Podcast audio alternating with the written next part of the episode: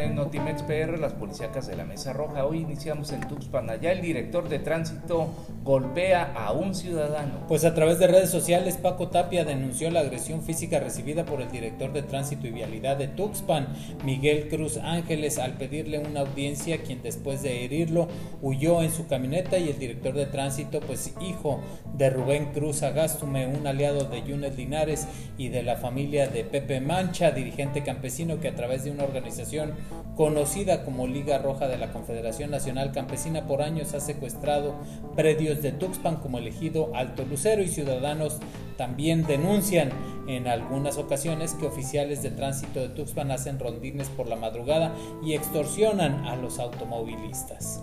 Vamos a continuar con más, pero ahora en Papantla, allá dejan cabeza humana colgada en casa. El horrendo hecho fue descubierto sobre la calle Ramón Díaz, casi esquina con Salvador Díaz Mirón, a un costado del estadio Fénix, donde una cabeza hacia abajo y la manta fueron colgados en el barandal de un domicilio particular. Ejecutan al papá de la diputada federal en Oaxaca.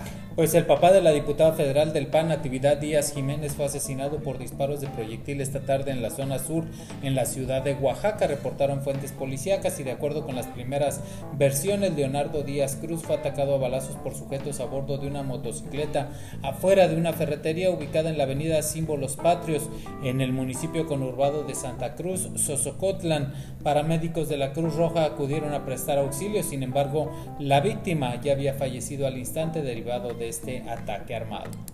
Le asaltan y le quitan 280 mil pesos afuera de un banco en el puerto de Veracruz. Un asalto se registró a las puertas de un banco ubicado en la avenida Díaz Mirón y Violetas.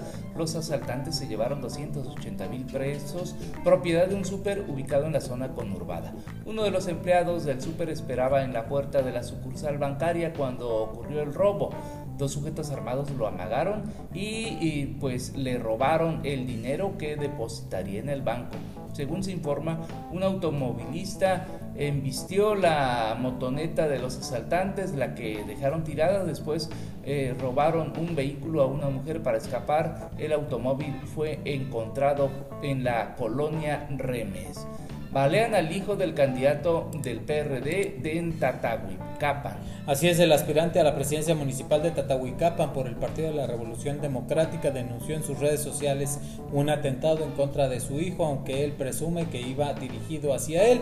Explicó que a las 11.59 de la noche de la, en la calle Lázaro Cárdenas, entre calle 5 de Mayo e Ignacio Zaragoza del barrio Tercero, allá en Tatahuicapan, uno de sus hijos sufrió un atentado cuando venía de regreso de ir a dejar a una de sus tías afortunadamente no resultó con heridas. Localizan cadáver semienterrado en playas de Tecolutla. Pescadores se llevaron una desagradable sorpresa cuando en un lugar conocido como Playa Caracol encontraron entre lodo un cuerpo sin vida.